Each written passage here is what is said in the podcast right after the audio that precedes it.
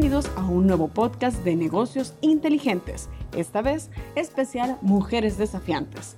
En esta ocasión conoceremos a dos influyentes hondureñas que desde sus redes sociales ayudan a sus comunidades. Planta Contreras nos presenta a Ana María Diekman y a Ali Cafi.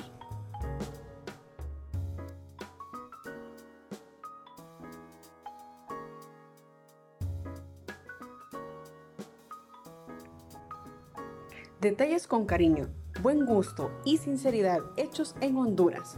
Eso es Ana María Durón Diekman, el arte de entretener y organizar. Recetas, consejos para arreglar la casa, para organizar eventos y bodas, incluso de cómo buscar la serenidad para reducir la ansiedad y depresión en esta pandemia. Ese es el contenido que comparte Ana María.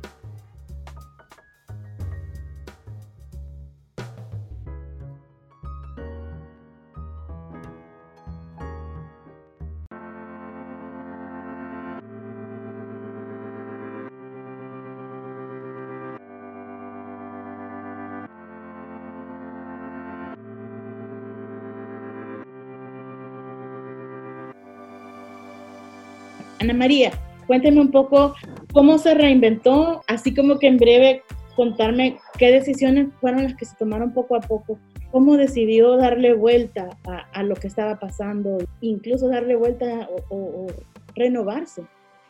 Sí, bueno, yo la verdad no tomé una decisión eh, ponderada porque no había tiempo para hacerlo, sino que solamente empecé a actuar. De inmediato yo dije, el día que nos dimos cuenta que había, este, que, había confinamiento en casa, eh, dije, yo tengo que empezar a hacer algo. ¿Qué cosas puedo hacer en mi casa que, que me mantengan activa y qué cosas puedo publicar que puedan ayudar a las otras personas?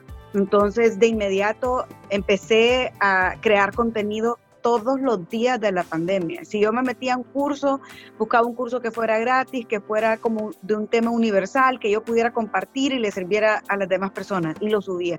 Si yo me metía a escuchar un podcast nuevo, lo compartía. Todo lo que fuera para, para de, verdad, para, para servir a que las demás personas, yo decía, bueno, si esto me sirve a mí, de seguro le va a servir a las demás personas. Y entonces empecé, pero todos los días desde eh, cómo pulir el piso de madera de mi casa, cómo hacer una receta, eh, cómo combatir la ansiedad, cómo ganar la serenidad, eh, cómo hacer contenido de, valor en tus redes sociales para vender. Empecé con el apoyo a los emprendedores, que ahora estoy viendo que, que bastantes empresas grandes lo están haciendo, pero yo lo empecé como diciendo, bueno, yo tengo esta plataforma de 25 mil seguidores o en la mayor parte son hondureños.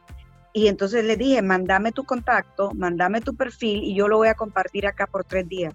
Me mandaron su perfil, los empecé a compartir y se empezó como a, correr la voz y, la verdad que fue, la intención era por, por eh, porque yo decía, bueno, es, es, una, es la forma en que ellos van, imagínate que estás comenzando un negocio tenés cero seguidores, nadie te conoce o muy poca gente te conoce y tenés un producto de primera que la gente necesita, entonces era un ganar-ganar, ganaba el seguidor que compraba el producto bueno, ganaba el otro que está empezando y yo ganaba de, no dinero, no económicamente obviamente, pero ganaba de ver que estaba dando fruto esta, esta iniciativa. Entonces yo creo que, que fue por pura acción, no fue un plan sino que yo decía, yo tengo que, hacer algo. Y, eso, eso, pues así fue como he ido, eh, como, como fue que usted dijo, cambiando el rubro, porque bodas definitivamente no hay.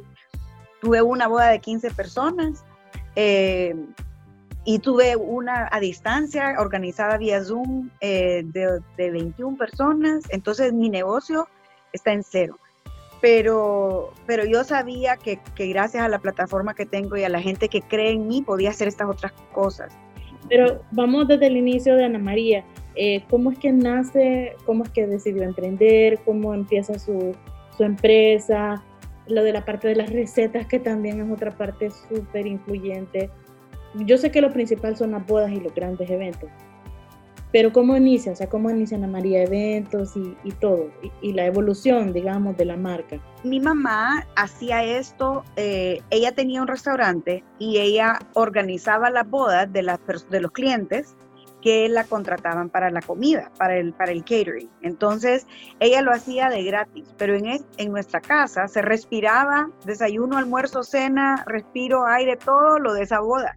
Y mi mamá no cobraba por ese servicio en aquel tiempo porque ella solo estaba vendiendo la comida, pero lo hacía con tanta pasión, con tanto amor y decía, no, yo no puedo cobrarlos, esto, yo ¿me entiende? Ella, ella, increíble, pero no lo hacía como negocio. Y yo lo vi, yo la veía a ella tan entregada y tan apasionada, yo decía, no puede ser que ella esté dando su vida entera porque dejaba todo en esos eventos y no estar cobrando, mamá, esto tiene que ser un negocio. Y ella, con mucho recelo, lo empezó a cobrar, pero ya empecé, ya entré yo habiendo estudiado administración de empresas, después estudié alimentos y bebidas y trabajé al lado de un chef también, estuve en, una, en un internado corto de dos semanas, entonces yo dije, esto tiene que ser un negocio, porque yo veía a mi mamá dejar su vida eh, y también era mi sueño eh, que fuera algo formal, porque, porque realmente no es menos que, un, que cualquier otro artista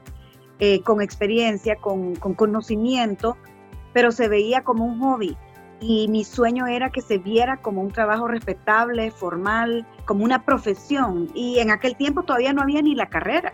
Era como un reto grande que yo me, yo me puse. Yo decía, esto tiene, tiene que ser reconocido como un trabajo formal, no como un hobby, ay, qué linda como cocina o, o qué bonito decora. No, esto es, esto es una eh, planeación de proyectos, esto es una ejecución de diseño, esto es algo que, cuidar un presupuesto. Entonces yo, yo lo hice como trabajo y convertí este, esta pasión de mi mamá en un negocio de las dos. Si me cuenta cuántos años de experiencia tiene, los, esos hitos profesionales y de vida que la han ido llevando a crecer a donde está.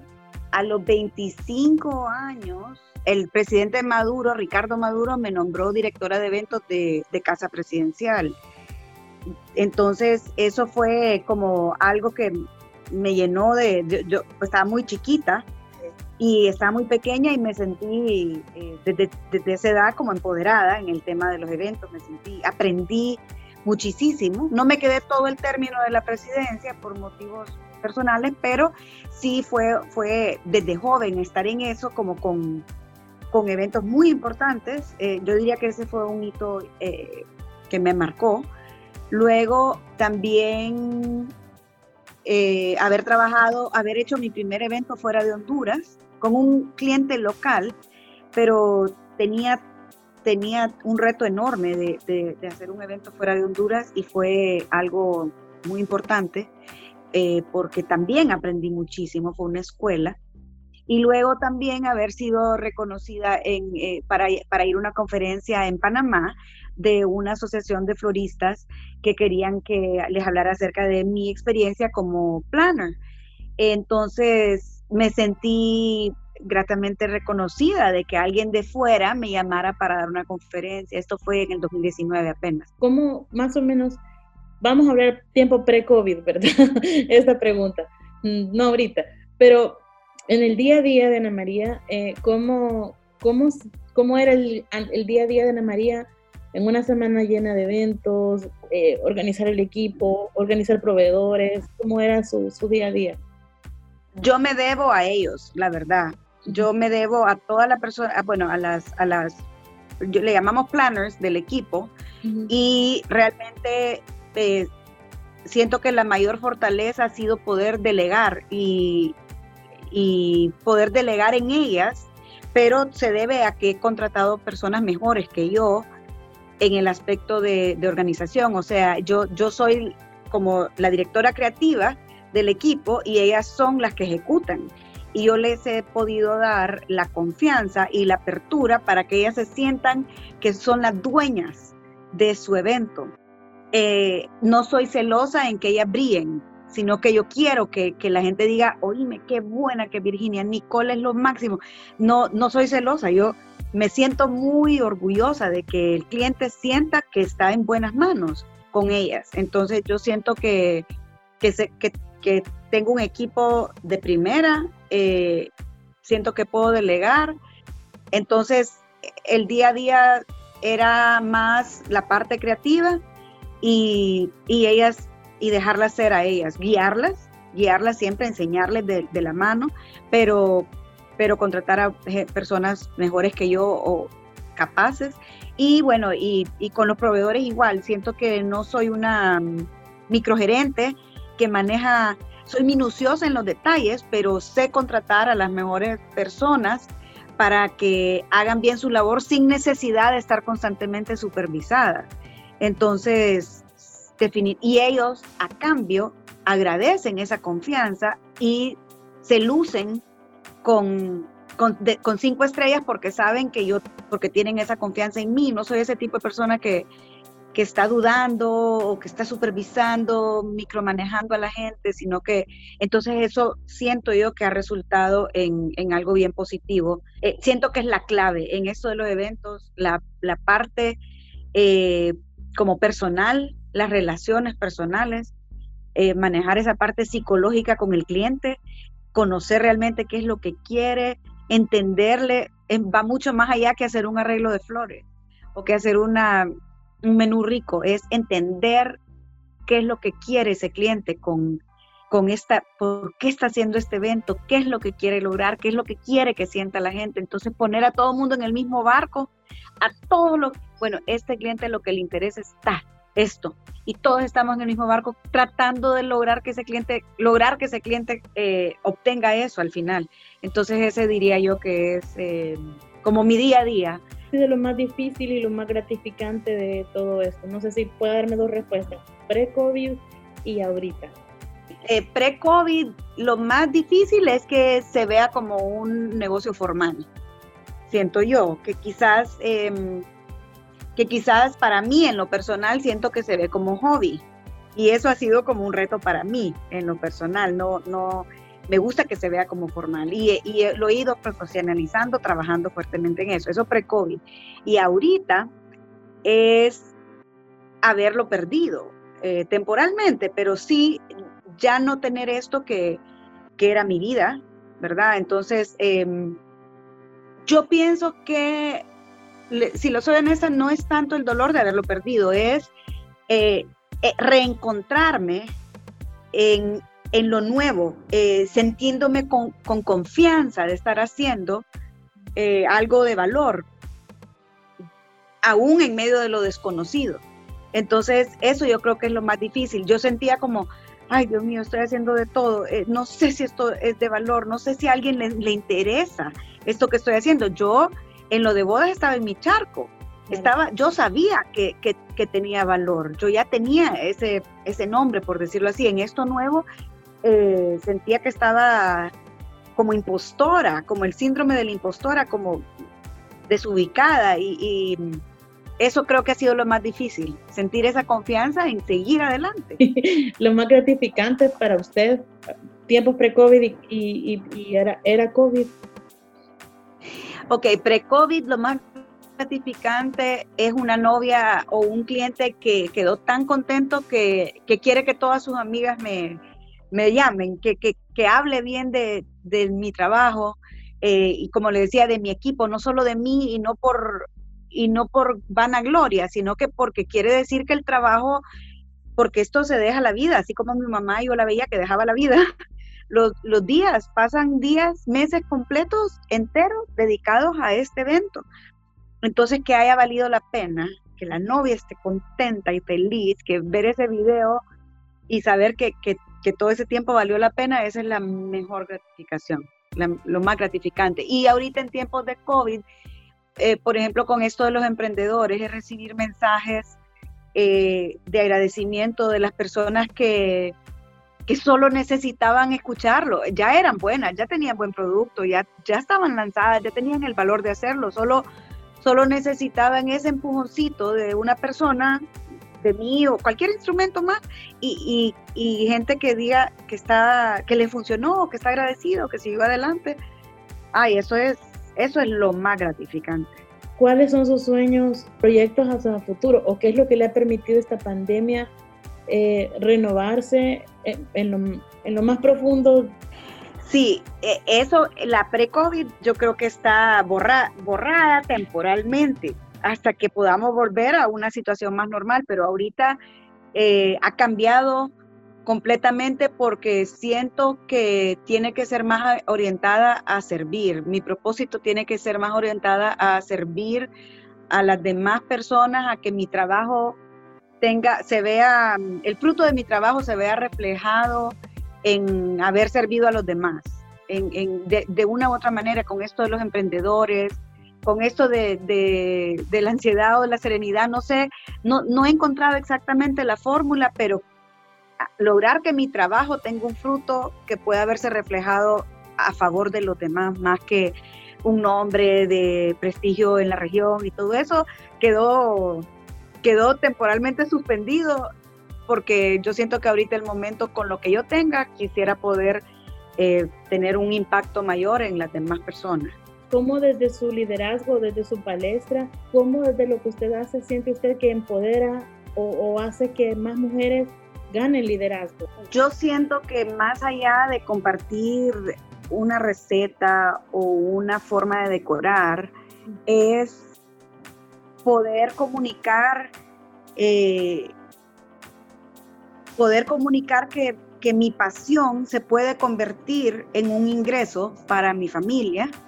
También me parece que la gente creativa tiene un espacio en, en el ámbito empresarial, ¿verdad? Porque yo siento que también como la parte del arte, esto, esto como en paréntesis se lo cuento como para ponerla en contexto, como quizá la gente que, que, es artista es, está casi prohibido ganar dinero, como que mal visto, como porque, porque son artistas, pero, pero sí se puede convertir una pasión en un negocio formal, respetable, Muchas gracias. Ok, como influencer, eh, ya hablamos sobre el, soporte con los emprendedores, sobre las comunidades. ¿Cómo cree que esta pandemia la hizo reinventarse o, qué cosas nuevas de Ana María nacieron, han nacido en esta pandemia? Compartir más, compartir todo lo que yo siento que pueda mm, ser de, aporte eh, para vivir a pesar de estar en confinamiento, encontrar en los detalles pequeños de la vida y de nuestro hogar alegría sencilla. Eh, esos, para mí, poder vivir más bonito, eh, tener en un entorno de la casa sin necesidad de, de mucho.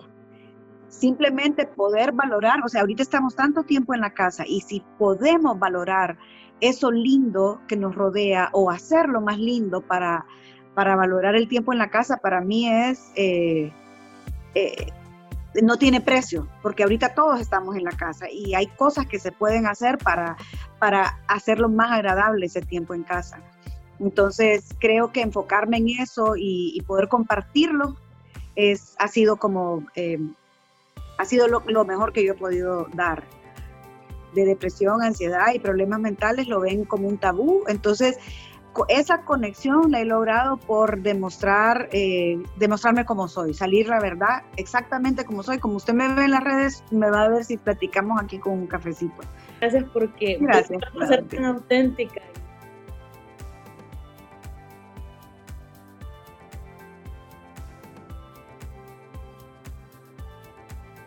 La revista que mejor conoce Centroamérica es Estrategia y Negocios. Lo invitamos a seguirnos en nuestras redes sociales.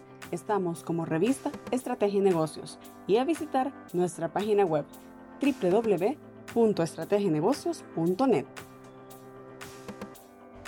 Alexandra Cafie es la consejera financiera que llega desde Honduras. Esta consejera, pionera en su campo, subraya que la principal decisión financiera es aprender a controlar sus emociones su labor más grande, transmitir educación financiera. Conozcamos más sobre Ali Kafi. ¿Cómo estaba en tiempos pre-COVID y cómo la agarró en este momento? Ok, bueno, Ali Kafi comienza eh, mi papá en el 2002, cuando yo estoy en la universidad, a mediados de mi universidad, mi papá lo diagnostican con un cáncer. Y para nosotros fue un cambio drástico, porque él era esa persona que nos proveía todo. A mí no me hacía falta absolutamente nada. Y de repente tu vida cambia de la noche a la mañana porque ya, o sea, y mi mamá es de las personas que nos dijo, ya no se pueden comparar con nadie, su vida realmente cambió. Nuestras prioridades son diferentes, eh, ahora estamos enfocados en la enfermedad de tu papá, era una enfermedad muy crónica, eh, le diagnosticaron non-Hodgkin's linfoma y eh, pues esos dos años yo nunca regresé a Honduras, estaba estudiando en los Estados Unidos y mi papá estaba en Houston, entonces nos dedicamos a que él terminara sus quimioterapias, eh, y fue muy duro porque a pesar de que él tenía un seguro, eh, él eh, tenían que hacerle un trasplante de médula, el cual ni el seguro cubría ni todos los ahorros que mi papá tenía nos cubrió. Entonces fue una gran lección de vida ver cómo sacábamos el dinero para poder sacar a mi papá adelante. Entonces ya mi perspectiva financiera de dinero ya empieza a cambiar, ¿verdad? Y, bueno, después de luchar dos años con él, lastimosamente, eh, ah, mi papá me pide que por favor me gradúe antes para agarrar las riendas de la empresa familiar, porque eh, eh, estaba a la deriva, solo mi abuela trabajaba aquí, o sea, mis hermanos estaban pequeños, mi mamá estaba junto a él. Entonces le dije, claro que sí, me gradué antes y me vine a Honduras a trabajar. Eh, momentos muy duros, porque imagínate sin tu papá, sin nadie que te dé dirección, sin un mentor, sacar empresas que necesitaban un gran apoyo, eh, eh, dos años a la deriva, endeudadas. Estoy yo seis meses después, mi papá fallece. Y ese fue otro de los momentos claves en mi vida, ver el fallecimiento de mi papá, perderlo, ese todo, esa persona que te proveía, que te daba esa seguridad, esa protección. mi vida cambió por completo. Mi vida, eh, definitivamente mi, mi, mi, manera de ver la vida fue otra, mi manera de, cuidar lo que, el patrimonio que teníamos fue otro. Tuve que trabajar duro para pagarle la escuela a mis hermanos, la universidad. Y no solo fue eso, sino que a pasar de una depresión muy grande, eh, nadie se quería levantar e ir a afrontar todos estos problemas que teníamos enfrente y ver a mi mamá luchar. Una mujer que nunca había trabajado, pero a pesar de eso, se tenía que levantar y verla a ella cómo nos enseñó de decir, hey, ni modo, levántense de la cama, tenemos que sacar esto adelante, si no, ¿de qué vamos a comer? Y te puedo decir que fueron años duros, pero el ver a mi mamá luchar, eh, creo que eso es de los mejores ejemplos de vida y momentos claves también en mi vida. Y me caso, me vengo yo, eventualmente me vengo yo a Tegucigalpa a vivir aquí y me cuesta, ah, eh, yo y mi esposo queríamos formar una familia desde que, desde que nos casamos. Me costó mucho, cuatro años para poder formar una familia. Y me di cuenta que no era mi momento, sino que era el momento de Dios. Eh, de que uno propone, pero Dios dispone. Y todos estos años trabajo a la par de mi esposo. Mi esposo y yo nos conocimos desde que yo tenía 16 años y él sabía cuál era mi capacidad y me dice, te venís a trabajar conmigo sí o sí porque yo necesito de vos y de tus habilidades. Entonces empiezo a trabajar en eh, ya después de trabajar con mi familia me vengo aquí y trabajo con mi esposo hasta el momento que me convierto madre, cuatro años después. Y como yo ya había sido empresaria, tenía esa visión, eh, vuelvo, a vuelvo después de seis meses de tener mi primera hija, vuelvo a trabajar, pero eventualmente queríamos tener más hijos y salgo embarazada de gemelas. Entonces, eh, cuando ya tenía tres niñas, literal, casi tres bebés en mi casa, mi esposo y yo decidimos que la familia y educar a mis hijas iba a ser una prioridad. Entonces, me quedo haciendo la labor de administradora del hogar, que para mí eso es el rol de los papeles más grandes porque yo soy gerente de mi propia casa el hecho de poder ya haber tenido esa visión empresarial querer traer todas estas herramientas a mi casa, empezar, yo hacía un presupuesto desde hace 15 años, desde el momento que me casé, pero claro, que manejo mi casa como una empresa, entonces empiezo a traer estas herramientas a mi casa y eso a mí me fascinaba, sentirme todavía que yo era como gerente, que trabajaba, ¿verdad? Es de los trabajos más importantes, se pudiera decir, el hecho de ser mamá, eh, administrar tu casa era fascinante para mí.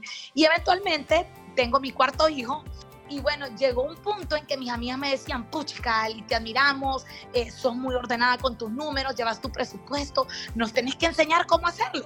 Y un día, pues, cuando ya mi hijo empieza el kinder, el, el Happy Faces aquí en Honduras, me, eh, yo le digo a mi esposo, bueno, yo había tomado una maestría de orientación familiar eh, y le dije yo, bueno, estoy lista, estoy lista para volver, yo no me puedo quedar en casa, ya todos los niños van en la mañana a la escuela y esas tres, cuatro horas yo tengo que hacer algo.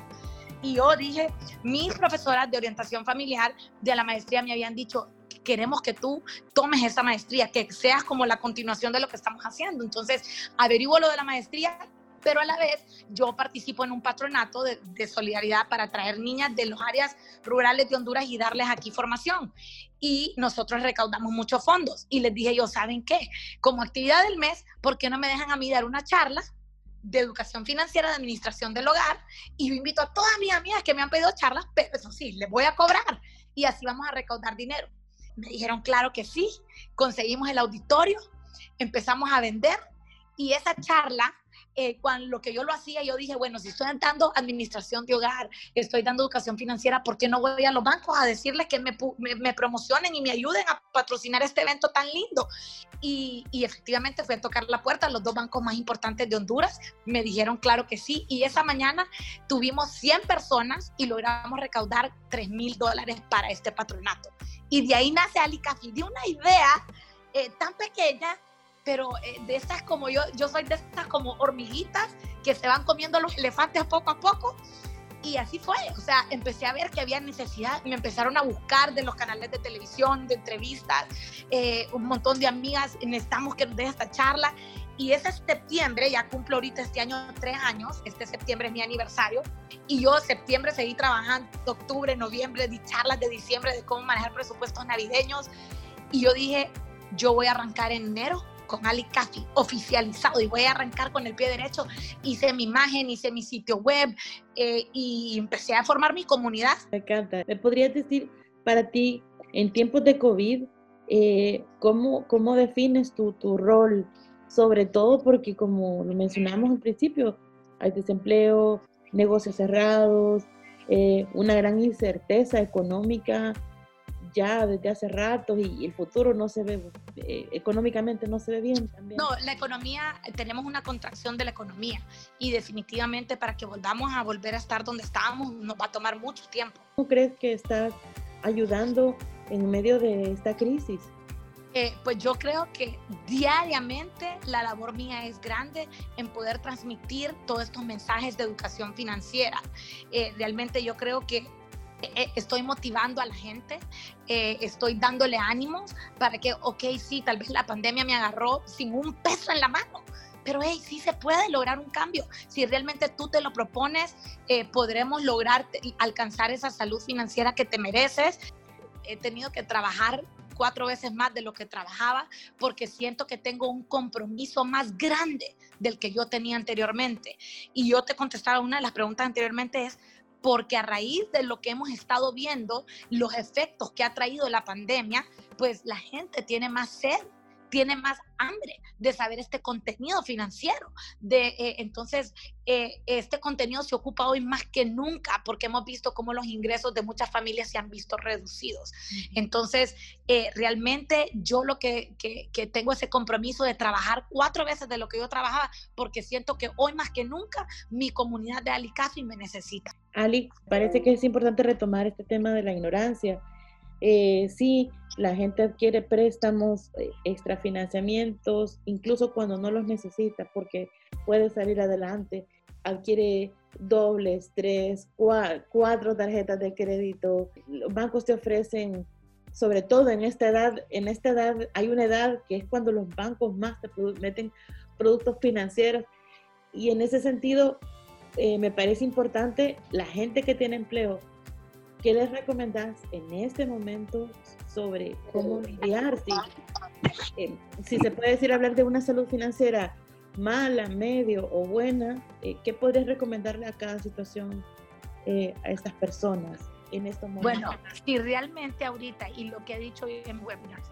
si ustedes tienen su trabajo y no han perdido su trabajo y tienen ingresos todavía estables, yo les digo, su dinero hoy vale más que nunca, especialmente el efectivo. Cash is king. Me enseñó mi mentor Dave Ramsey, del cual yo he sido certificada como consejera financiera. Eh, cash is king, cuidar tu dinero hoy más que nunca, porque cada peso, les digo yo, hoy vale más, cada efectivo que tú tienes, hoy vale más el doble de lo que valía antes y no lo vas a gastar de la misma manera que antes, porque vas a tener obviamente más conciencia a la hora de gastar tu dinero. Cuidar tu trabajo, tu trabajo vale oro. ¿ok? Hay gente, como te decía yo, más de 600 mil, esperamos más de 600 mil personas desempleadas solo en Honduras. Tu efectivo, hoy vas a cuidarlo más que nunca.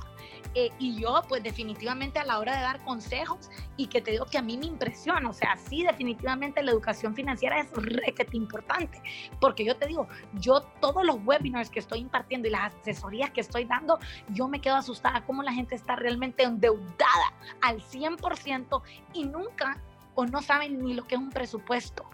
Entonces, a todos los padres de familia, el hábito del ahorro, inculcarles a postergar el deseo que, que si el hijo te derrincha y que no le tenés que dar las cosas ya, porque eventualmente cuando nos venga la tarjeta de crédito, ya estamos grandes, no vamos a derrinchar, sino que vamos a pasar la tarjeta de crédito y nos vamos a contentar por ese momento. Entonces, la educación financiera es vital en la vida de un ser humano. Por eso yo no había nadie en Honduras brindando educación financiera, porque el banco no lo va a hacer el banco no le interesa, siento yo, o sea, eh, eh, lo hacía como por encimita todo. Entonces, el hecho que alguien brinde y te diga, mira, el porcentaje eh, de gastos fijos tiene que ser el 50, el porcentaje de gastos variables tiene que ser el 30, tu ahorro debe de ser un 20% de tus ingresos, tu vivienda, el gasto, la cuota de tu vivienda no puede pasar más de un 25 a 30% de tu presupuesto, no debes de endeudarte más de un 50% de tus ingresos. No había nadie dándonos estas fórmulas.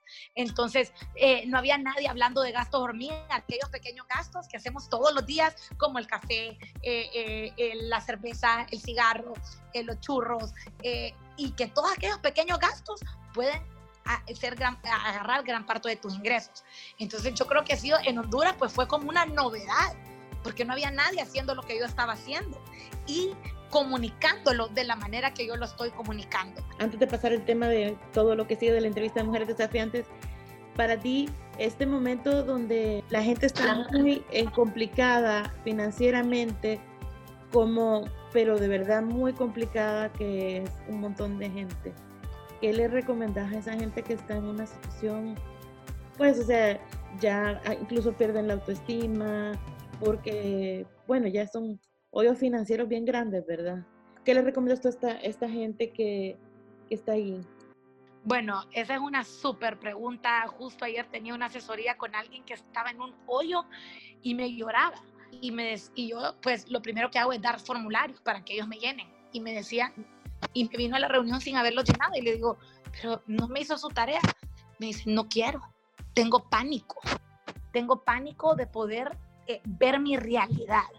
Eh, yo creo que aunque queramos y nos duela, primer paso es saber dónde estamos parados, afrontar la realidad, ¿ok? Y decir, bueno, eh, yo le digo como pararse en la balanza, que definitivamente, ¿quién quiere?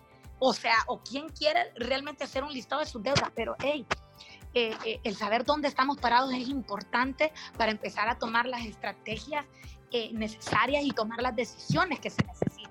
Entonces yo creo que primero es, esa persona más que nunca tiene que querer un cambio. Porque yo te digo, sí, eh, muchas personas eh, siguen como que si no ha pasado nada. Eh, muchas personas, y te lo digo, a pesar de que ya llevamos seis meses, muchas personas ni siquiera quieren el cambio a pesar de esa situación.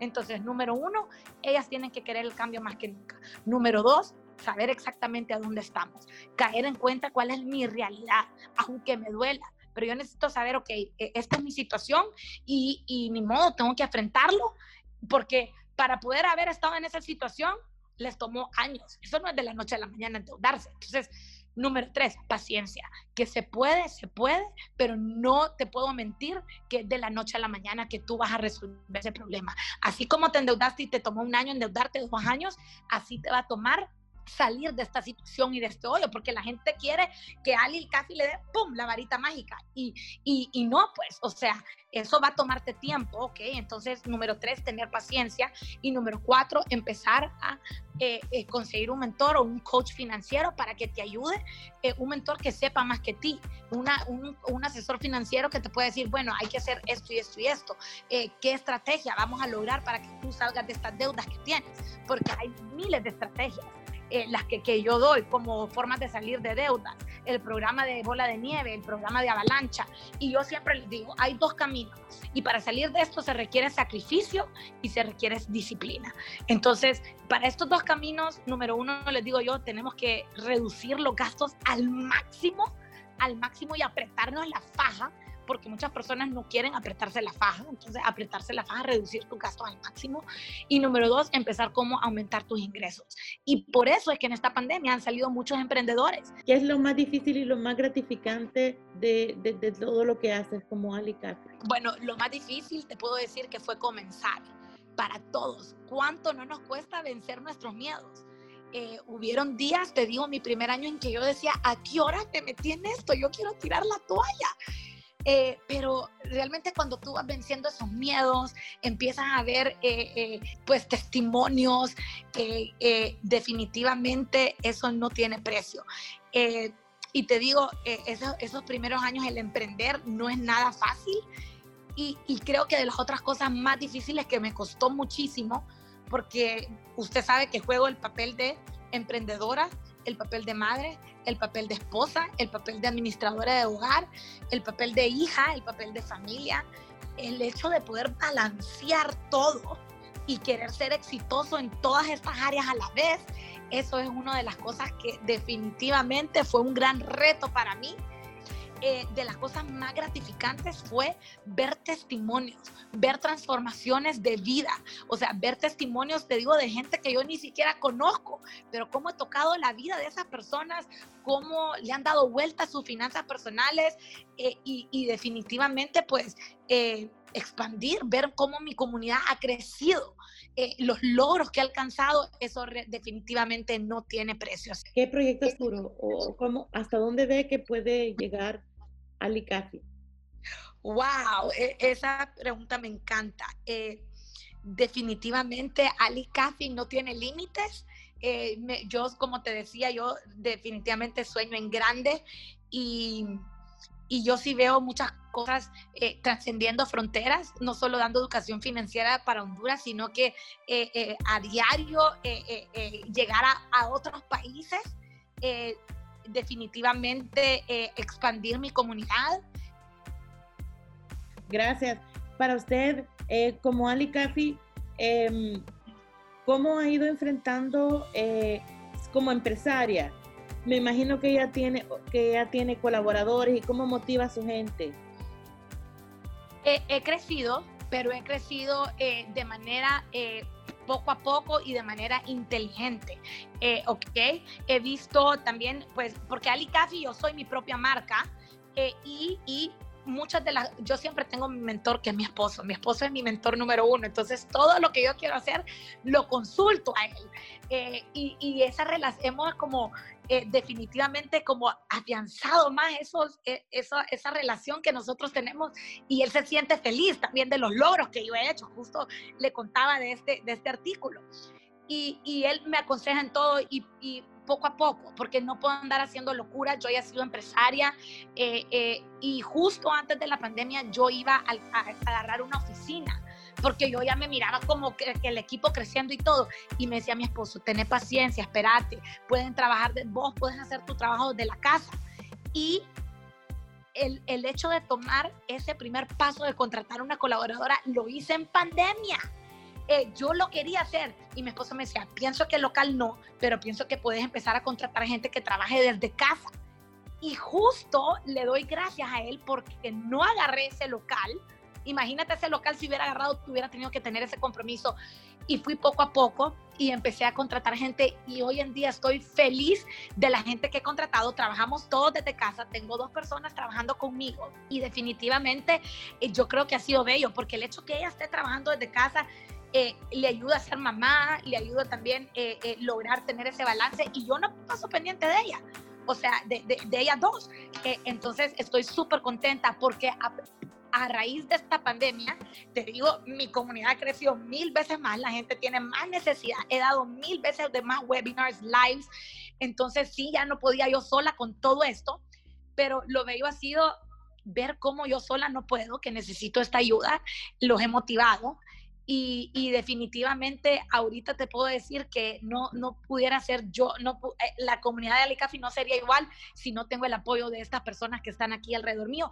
Pero lo veo es que estamos en casa y que yo no voy a necesitar ese espacio de oficina para poder trabajar desde mi casa y con ellas. Entonces todo lo hacemos por videollamadas, nos reunimos tal vez posiblemente una vez al mes y así estamos. Y estoy súper contenta porque a raíz de la pandemia he empleado gente para seguir creciendo ¿Me puede decir en este mundo digital y en este tema de ser influencer, hacia dónde más se ve? Obviamente los seguidores cuentan cómo, cómo lo ve usted de cara, ojalá, bueno, a las nuevas empresas en post-COVID, a la nueva normalidad, al nuevo mundo, al nuevo ser humano que somos o estamos siendo. Bueno, yo creo que las empresas van a enfrentar un riesgo laboral y ese riesgo laboral, o sea, ya de por sí yo ya estaba dando conferencias y talleres a empresas porque el mismo talento humano ve que sus empleados y sus colaboradores están altamente endeudadas y eso es un riesgo laboral. Entonces, yo sí creo que las empresas al salir de esta pandemia van a tener ese compromiso con sus colaboradores de poder brindarles más educación financiera y conferencias de este tipo. ¿Cómo puedes lograr tu bienestar financiero? ¿Qué tengo que hacer? Es un compromiso como, como empresa, como responsabilidad social, brindarle a tu gente. Y te digo, yo ya lo había hecho. Estos últimos años yo doy conferencias empresariales y talleres y eso me ha ayudado muchísimo. Pero esto es un compromiso hoy más que nunca al salir de esto post-COVID, eh, educar a tu gente que utilice de manera bien el dinero. Entonces, yo estoy segura que de esta pandemia vamos a salir mejores personas, aunque nos duela, vamos a aprender a cuidar mejor nuestro dinero, vamos a ser mejores papás y pasar más tiempo en familia. Perfecto.